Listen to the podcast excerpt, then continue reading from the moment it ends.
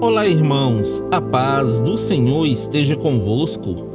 A palavra do Senhor diz assim no livro de Mateus, capítulo 6, versículo 10: Venha o teu reino, seja feita a tua vontade, assim na terra como no céu. Na oração do Pai Nosso, queridos, o primeiro e principal pedido que o Senhor Jesus nos ensina é estabelecer o reino de Deus e a concretização de Sua vontade em nossas vidas. Você está convidando o Senhor para estabelecer o reino dele em sua vida, querido? A Bíblia descreve assim no livro de Mateus, capítulo 6, versículo 33.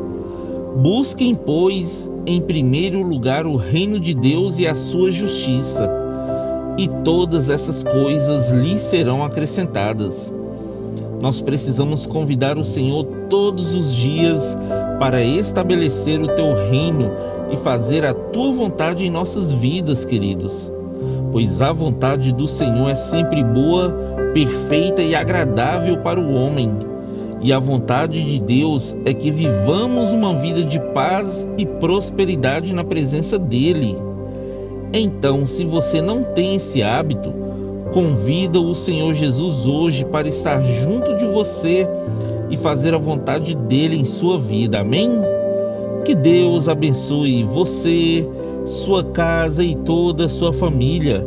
E lembre-se sempre, você é muito especial para Deus.